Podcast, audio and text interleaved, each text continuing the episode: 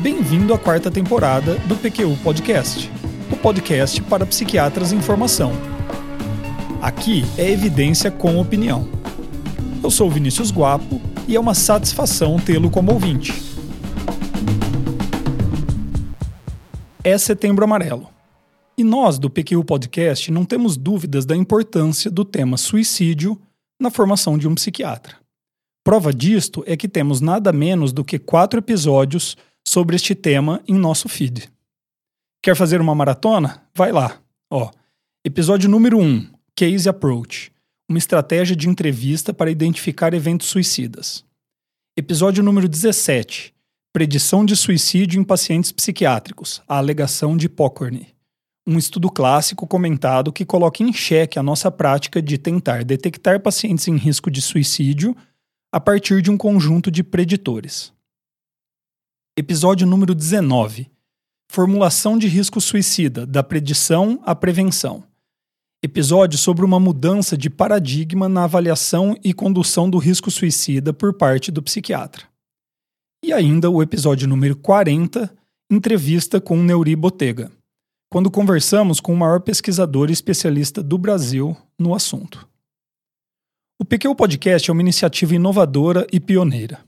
O Luiz Alberto e eu estamos sempre em busca de maneiras eficientes e tão variadas quanto possível de fornecer evidências e opiniões a você, psiquiatra em formação. Obrigado pela confiança e audiência. E hoje temos uma surpresa. Stay tuned! A Síndrome da Crise Suicida é uma proposta de diagnóstico específico para a detecção do estado emocional agudo que anteceda em última instância, leve as pessoas a cometerem suicídio.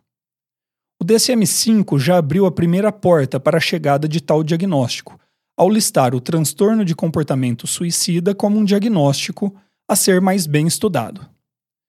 Na literatura atual, duas propostas sintetizam os avanços no entendimento do estado suicida, por assim dizer. A de que haveria uma Acute Suicidal Affective Disturbance, em tradução livre, transtorno afetivo suicida agudo. E aquela que eu vou lhe apresentar com mais detalhes nesse episódio, denominada Suicide Crisis Syndrome, algo como Síndrome da Crise Suicida. Ambas têm muito em comum, mas há um ponto que as distingue. A segunda não exige a presença de ideação suicida para o seu diagnóstico.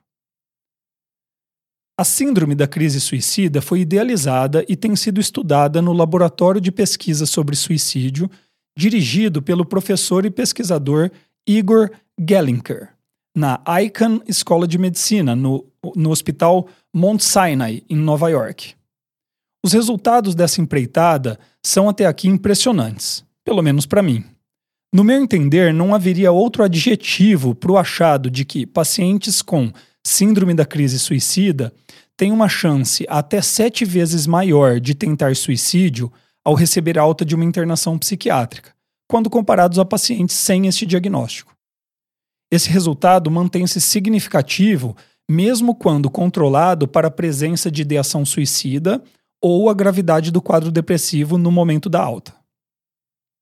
A análise estatística mostrou sensibilidade de 44,4% especificidade de 92,8%, valor preditivo positivo 36,4% e valor preditivo negativo de 94,7%. Mas na prática, vamos dar uma olhada mais de perto do que se trata esta síndrome.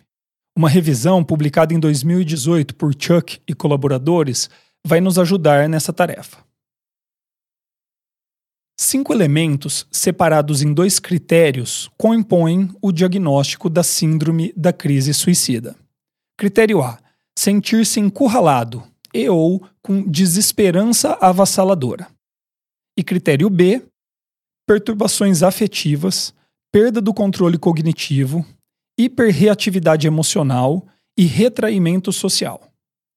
Para o diagnóstico, ambos critérios precisam estar presentes na sua totalidade, incluindo os cinco elementos do critério B. O sentimento persistente de, de estar desesperadamente encurralado, do critério A, tem sido apontado pelos dados da literatura como central no diagnóstico da síndrome da crise suicida. o termo desesperança avassaladora era usado antes dele, e ainda existe quem o defenda. Mas, independente do termo, o critério foca-se no desejo urgente de se escapar de uma situação de vida intolerável, da qual não se pode simplesmente fugir, ou que seja percebida pelo paciente como insolúvel. E sendo assim, cuja morte pode parecer a única solução. Importante notar que esse tipo de desesperança ou de sentir-se encurralado descreve um estado afetivo, muito mais do que uma percepção cognitiva e racional do futuro. O critério B compreende quatro critérios. A presença de cada um deles mostrou aumentar a validade preditiva do critério A. Então vamos lá, critério 1: perturbações afetivas. Então, seriam alterações na expressão afetiva que podem manifestar-se de quatro maneiras distintas, porém às vezes sobrepostas. Uma das maneiras é a depressão agitada, um estado de desregulação emocional caracterizado por emoções negativas intensas e profundas e que emergem em um curto período de tempo. Ansiedade aguda, que pode se manifestar como preocupação e irritabilidade extrema, acompanhado da expectativa do pior desfecho possível, ou ainda como um estado do tipo pânico. Anedonia aguda, diminuição da capacidade de sentir prazer em atividades da vida, e que tem uma instalação particularmente aguda. Dor emocional, emoção negativa intensa e desconfortável, comumente descrita como dor, angústia e ainda um sentimento de ter sido ferido. O segundo critério, perda do controle cognitivo.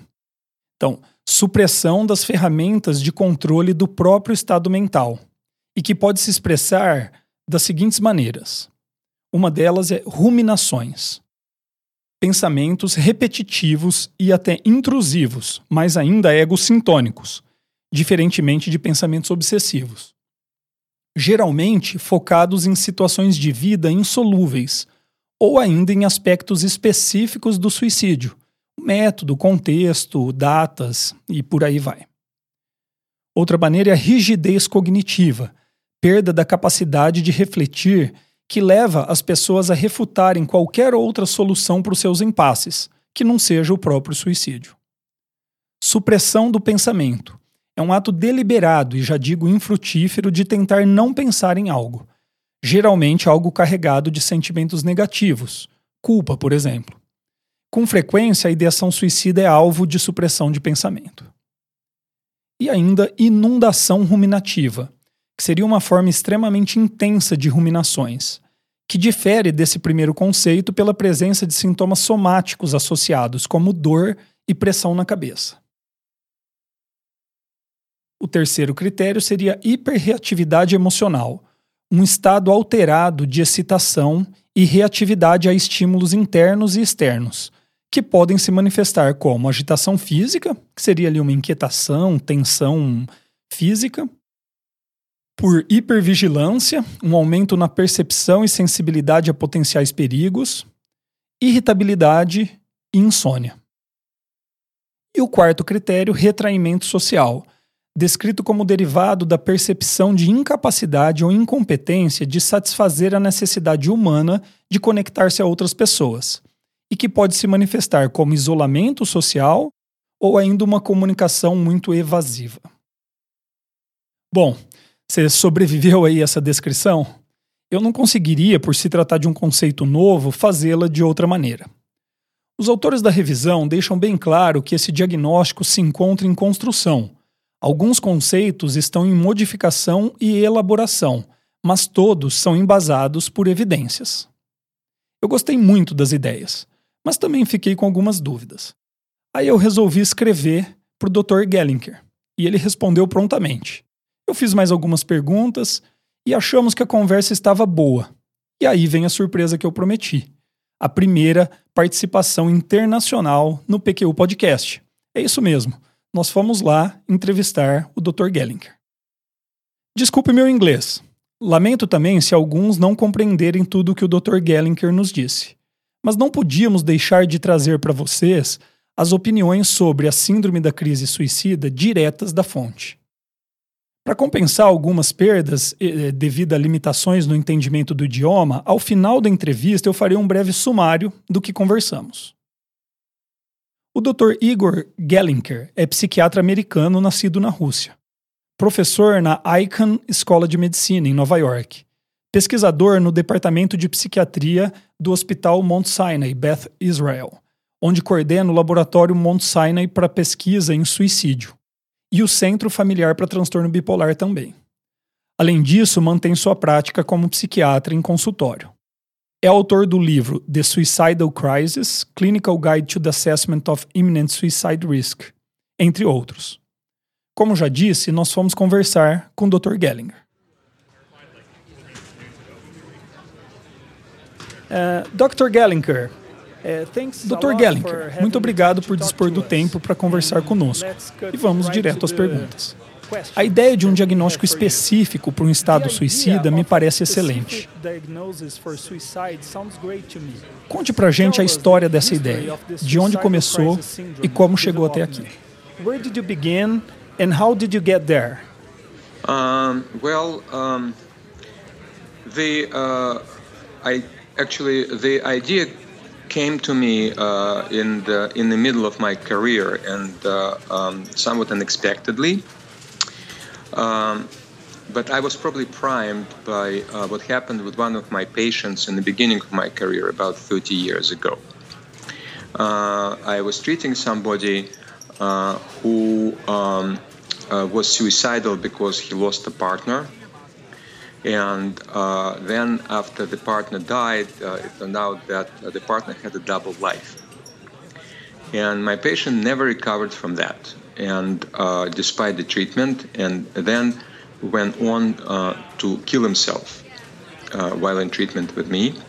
and he prepared it very carefully, and then he sent me a letter before he died that arrived several days after his death with a gift uh, explaining uh, that uh, why he was uh, misleading me all this time, and uh, you know absolving me of my guilt.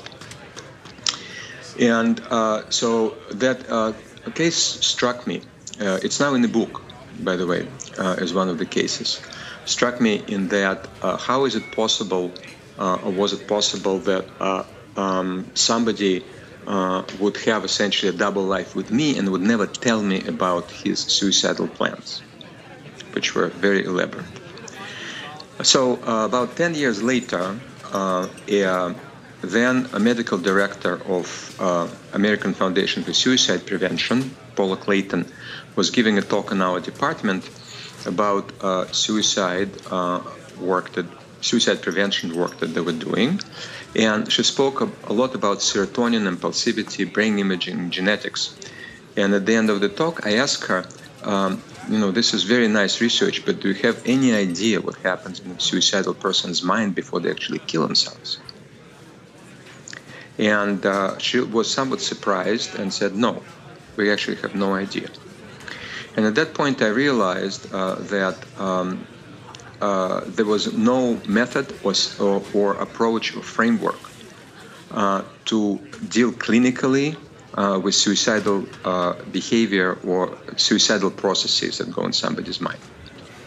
And, uh, uh, and that was my motivation to start the research on describing suicidal, suicide crisis syndrome.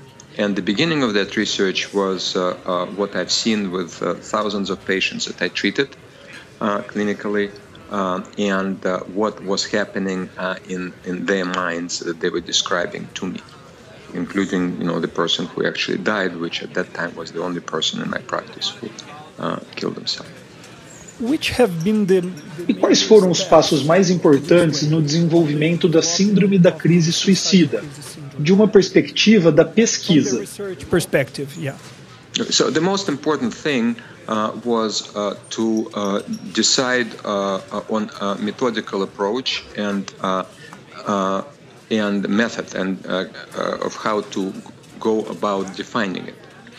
And the approach was to actually create a questionnaire which was based on my clinical experience and other people's clinical experience which was close to the syndrome of psychotic panic that I described in a paper in 1996. Uh, and then uh, to uh, immediately give this questionnaire to acutely people who are acutely suicidal, and then determine which part of this questionnaire would be predictive uh, and related to the very short-term suicide risk. So, uh, from the very beginning, the approach was based on experiment and not on theory. It's, it was driven by, by data and, and, and clinic. That's why everything that we do works uh, and makes sense because it is not theory based. It is actually based on uh, uh, clinical clinical work. Because I'm um, one of the few researchers which is actually a practicing doctor and a very active one. And that's why the suicide crisis syndrome works, and that's why the uh, model of suicidal uh, behavior that we have created called uh, narrative crisis model uh, also works. I mean, it's all supported by experimental data. Great. O fato de a síndrome da crise suicida não requerer a presença de ideação suicida surpreendeu-me. Talvez porque foi como eu aprendi e tenho ensinado que perguntar de maneira clara e direta sobre ideação suicida seria crucial para avaliação de risco suicida. Me ajude. Como que eu posso entender isso aqui? Uh, you can't. I mean, you really can't uh, because uh, if you start thinking about this logically, um, our approach to assessing uh, uh, suicide risk has been absurd uh, over over the decades, and that's why our methods uh, for suicide prevention uh, that we have right now failed, and the suicide uh, rate in the United States is increasing, and not only it is increasing, the rate of the rate is increasing. there is more and more people who are dying by suicide, and it's actually beyond alarming. Just uh, I'll come back to your question, uh, but the um, uh, the since 1999 when the rate started increasing, in the United States uh, increase was one percent per year until 2006. 2% per year until 2016. In 2017, it was 17%. I'm sorry, not 17, I'm sorry, 4%. 2017. And uh, of uh, in adolescence, it was 10% over the last four years, 10% per year. And in children or pre-adolescents, 10 to 14, it's 50% in one year. In 2017, that is what's happening um, uh, in the uh, in the United States. So uh, the uh, uh, it is it is actually quite absurd absurd because it, it assumes that acutely suicidal person has a healthy mind. And that's the biggest uh, misconception, really. So, what I'm going to say right now sounds trivial Uh, and uh, almost ridiculous, but uh, and so ridiculous that I only arrived at this maybe last year. But let me ask you a question. Would you rely on a patient's schizophrenia to diagnose their own schizophrenia? Yeah, no. Would you rely on a patient with bipolar disorder to give themselves and uh, as a mainstay of the assessment a diagnosis of bipolar disorder? Yeah, surely not. Okay, so both of these illnesses are less life-threatening than pre-suicidal mind. Why would you decide and rely on a, pre- on a patient uh, to tell you uh, exactly how they're suicidal as a mainstay of your assessment? Yeah. See? Yeah. See? To support this data, to support this, um, there are several recent papers where people actually realize that. Uh, uh, uh, and uh, one CDC uh, report in the United States looked back at uh, 20,000 suicides, real suicides, and 75% of people who died by suicide did not report suicidal ideation. 75%. The exact same uh, number was obtained by uh, recently by somebody. The paper is still in press, so I cannot cite it. But uh, again, it was on thousands of patients, and 70% of people who died in last contact with anybody uh, with uh, uh, actually their clinicians did not report suicidal ideation. In fact, denied specifically. So. Um, our reliance, if we rely on self-reported suicidal ideation, uh, uh, uh, we miss 75% of people and highest risk people. We, in fact, uh, uh, completely mis- it's misleading. And it misleads us in assessment. Now, I'm not saying that suicidal ideation is not present. Okay. It may or may not be present. And that's the critical uh, issue here. It may or may not be present because the suicide crisis syndrome uh, is very, sh- uh, even suicide crisis syndrome is very short lived. Uh, it's a matter of days and hours. Uh, and uh, if you see a patient weekly, even weekly in psychotherapy, it may not even be there. Okay. So um, the uh, people uh, uh, may not be acutely suicidal. And by the way, some people kill themselves without ever having suicidal ideation. Now, in a very comprehensive, em uma revisão bastante abrangente sobre a síndrome da crise suicida, em que você é o último autor, Ellison Chuck e colaboradores dizem: a síndrome da crise suicida não tem como objetivo ser um diagnóstico de risco. E seguem adiante. Ela é postulada como a última fase do modelo de narrativa de crise. Por favor, nos explique estes dois conceitos. Mm-hmm. Yes. Um, there is, uh, uh, first of all, the suicide crisis syndrome is uh, a diagnosable mental state. Okay, it is uh, uh, as uh, as clinical and as clear and as circumscribed as an episode of a major depression or as a panic attack. So that is the distinction. Uh, that is a mental state that makes it likely for people uh, that they would uh, uh, die by suicide or attempt suicide. But it is not a risk characterization, which would be a separate issue. So uh, it is a mental state that can be diagnosed or a syndrome by clinicians or by lay people or even by patients themselves like uh, people can say, I do have, a, I think I have a panic attack, or I had a panic attack. But they need to know uh, what the symptoms are. And having this syndrome uh, puts people at risk of, of uh, uh, attempting suicide. Am I being clear? Yeah, yeah, I'm following you. Okay. Yeah. Okay. So that is not because there's no category okay, meaning uh, that uh, at least yet, okay, there may be, may not be, uh, of uh, saying that, uh, well, uh, if you have this, then your risk is, is high. There is no, we don't have data.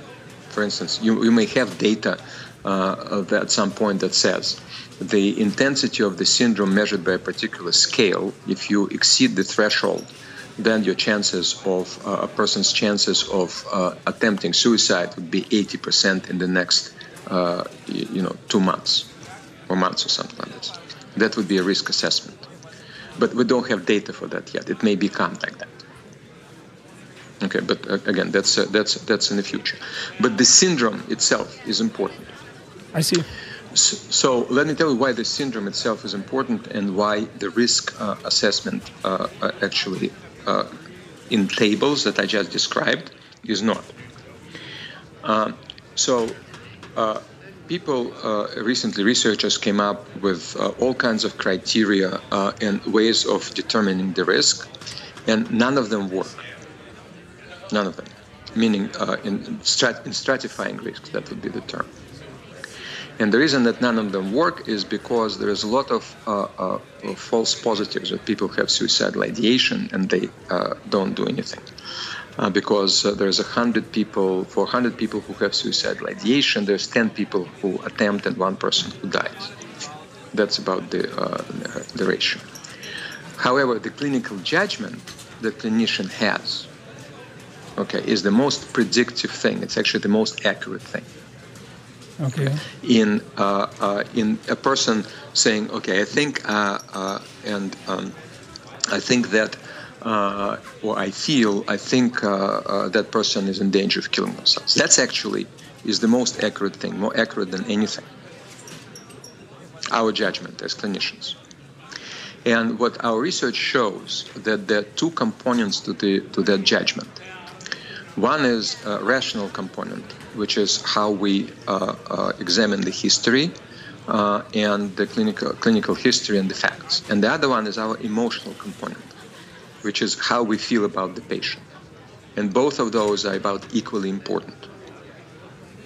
So the way to use the suicide crisis syndrome is to uh, uh, structure our interview in such a way that it increases the factual value of uh, our assessment. So we write the ask uh, uh, ask the right questions and not rely on suicidal ideation, which may or may not be there. And that in turn uh, is going to cause emotional response in clinicians, uh, which is uh, in itself predictive. And we teach that now. So that is the proper use of the suicide crisis syndrome as opposed to create a, a, a, a risk stratification scale. Okay, so now uh, narrative crisis model of uh, suicidal behavior. And the model is very intuitive. Uh, and uh, all of the all, all, everything in the model again is based on research and uh, uh, we ran analysis and the model works and it's very very simple and intuitive and it gives clinicians a framework of how to understand and assess the risk. So there are some people who have trait vulnerabilities for suicidal behavior, of which impulsivity and low serotonin is a minor point. Actually, the major uh, uh, uh, uh factors are perfectionism uh, and fearlessness uh, and several others. So these people, when something happens in their lives and they and they face stressful life events, which is either final romantic rejection or catastrophic professional failure or intractable mental pain or new onset uh, uh, uh serious physical illness and the, the others. Uh, they develop a particular uh, perspective on their life, which we call suicidal narrative. And it's a life story that leads nowhere and has no future in which they uh, are uh, they failed, they humiliated, they isolated, and uh, a burden to others, and not worth living, and there's no future. That's a cognitive process. So when people are like that, Mm-hmm. Uh, and think like that, they are in danger of developing actually clinical syndrome of the suicide crisis syndrome that I described to you that can be diagnosed and has five criteria that you read about uh, one criterion A and four criteria B. And if people are in that state, uh, uh, actually they uh, they can kill themselves. So that's the that's the theory. Okay. And when you when you assess somebody, as you see, there's no suicidal ideation there. And um, when you assess somebody, uh, you kind of go backwards. Uh, you assess the acuity of suicide crisis syndrome uh, which is the most important thing. Then you see whether their life and respect, uh, perspective of their life feel, fits the suicidal narrative. And then you see what stressful life events were there. Uh, and then you see, uh, you know, what uh, traits they have. And after that, you ask about suicidal ideation. So if somebody tells you, for instance, if somebody meets criteria of suicide, suicide crisis syndrome and tells you that uh, they are trapped they can't sleep. They withdrew from their friends. They're controlled by their uh, negative thoughts. That uh, uh, you know uh, the uh, woman that they uh, loved, the only woman that they loved, is living for somebody else, and they they're losing their job. And uh, for whatever because they can't cope with that and they cannot uh, actually go to work. And uh, that uh, they're perfectionists. And uh, they're not afraid of dying and think it's a legitimate way of uh, you know solving your problems but then they tell you after that that they're not suicidal uh, because they're not going to do it to their mother. Uh, you're going to take the last statement with a grain of salt. So that's the narrative crisis model of suicidal behavior. That's how it works. Uh, em um artigo, hoje considerado um clássico, publicado em 1983, o Dr. Alex Pokorny tenta criar o que seria o modelo ideal para a predição de suicídio. E ele chega à conclusão de que, apesar da significância estatística, o modelo preditivo não tinha utilidade clínica, por causa do alto número de falsos positivos. Como que você considera que a síndrome da crise suicida aborda essa alegação de Alex Pokorny? I don't have the final answer yet. Uh, but we did a, fi- a, machine learning analysis of uh, suicide uh, uh crisis syndrome as a predictor uh, in about uh, 700 people. and the paper is not published yet, so I cannot give you the, the final result. Our false positive rate is 0.15%. Okay. That's low. That's low. Yeah, and uh, our positive predictive value is about, uh, I think, uh, the precision uh, is about 70%. Uh, so it's actually uh, the highest that has been reported. Okay, nice. Again, I cannot. there's still maybe mistakes in this analysis. Okay, because you know it hasn't gone through the peer review process. Okay. and but that's our preliminary preliminary data. So we hope to publish it. I'm going to be presenting it actually in uh, in October in uh, the uh, American Foundation for Suicide Prevention Suicide Summit. Nice, nice work. Quais os pontos que você acredita terem te levado a esses resultados? Por que, que este modelo parece ser melhor que os outros? Uh, the, we, again, uh, the model informs clinicians' thinking and clinical judgment. That's that's critical. It is not a stratification scheme. It's not mathematical uh, stratification scheme that if the score is 75, your risk is 95 percent. Okay. Uh, it is the clinical judgment that ultimately is important. It's not meant to be used uh, as a table that says, okay, if the score is like this, uh, you do it. You must do it. See what I mean?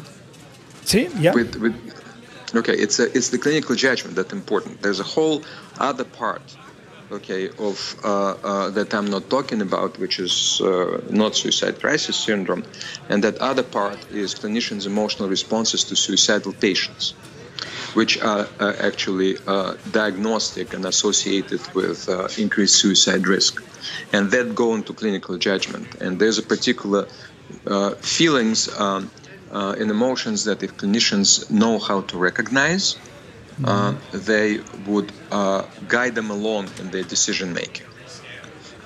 So that is a very, very important part. And uh, we published on that and we continue to publish on this. And we're researching this further in how to teach doctors to uh, not only uh, identify the symptoms of suicide crisis syndrome, but also identify their own responses that would uh, uh, help them make correct decisions.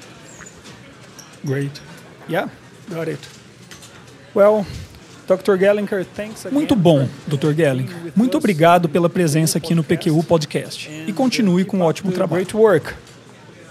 Uh, thank you for having me. And uh, if anybody who listens to this would like to know more, uh, I can be easily found online. and and uh, the book that details most of what I'm talking about, including clinicians' emotional responses, is available on Amazon. It's called The Suicide, Suicidal Crisis. Um, and uh, it would answer a lot of people's questions. It's uh, very, uh, you know, easily, uh, it's readable.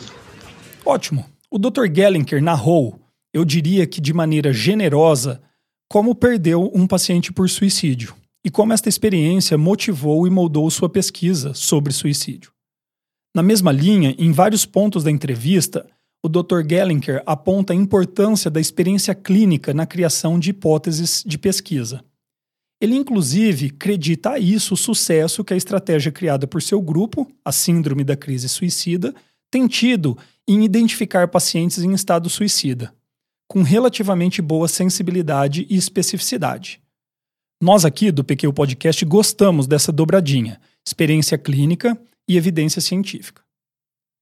Ele nos apontou como nossa perspectiva sobre predição de risco suicida e, por consequência, nossas medidas de prevenção têm sido historicamente equivocadas. Gostei da pergunta que ele me fez para embasar seu ponto. Você se basearia unicamente na opinião do paciente se ele está delirante ou não para fazer um diagnóstico de esquizofrenia? Ou ainda, você usaria majoritariamente a opinião do paciente se ele está exaltado para fazer um diagnóstico de mania? Então, por que focaríamos na capacidade de um paciente com um funcionamento mental adoecido em comunicar ideação suicida para diagnosticarmos um estado suicida? Ele tem um bom argumento aqui. Hein? Agora, nunca é demais reforçar. Não quer dizer que você não deva perguntar sobre a presença de risco suicida, de maneira clara e direta. Mas na formulação do Dr. Gellinker, este deixa de ser um ponto central na avaliação de risco. Por fim, pergunto para ele se ele tem hipóteses de como chegou a um modelo de avaliação com resultados tão positivos, particularmente ao lidar com o problema classicamente descrito por Alex Pokorny, de um alto número de falsos positivos. Ele me diz que não tem certeza, mas que julga que o fato de a avaliação proposta por seu grupo se originar da prática clínica e levar em consideração o julgamento clínico do psiquiatra tem algo a ver com isso. Ele aproveita ainda para dar alguns dados recém-saídos da planilha do Excel sobre a sensibilidade e especificidade da síndrome da crise suicida. Exclusivo, só para você que escuta o PQ Podcast. Bom, ficamos por aqui. Espero que tenham gostado. Acesse nossa página no Facebook. Lá você vai ficar por dentro de tudo o que acontece no PQU Podcast. Visite nosso site www.pqpodcast.com.br. Nele estão disponíveis todos os episódios já publicados, com as respectivas referências, organizados por data, autor e sessão. O PQU Podcast agradece sua atenção.